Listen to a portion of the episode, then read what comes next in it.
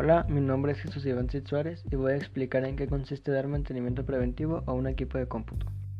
El mantenimiento preventivo también es llamado mantenimiento planificado y tiene lugar antes de que ocurra alguna falla o se vería algún componente en el equipo. Y esta consiste en dar una limpieza periódica a cada uno de los componentes. Para realizar la limpieza podremos utilizar aire comprimido, alcohol isopropílico, cotonetes o alguna brocha. También es importante el uso de una pulsera antiestática para así evitar poder dañar algún componente. También es necesario tener una buena iluminación y nunca tener sustancias líquidas en el lugar de trabajo, además de mantener siempre limpio el lugar. Y como medida de seguridad, conectar los equipos a un regulador de energía con conexión a tierra y no saturar las conexiones. Y también hay que evitar el uso de ropa holgada o el cabello suelto cuando se esté utilizando herramientas giratorias.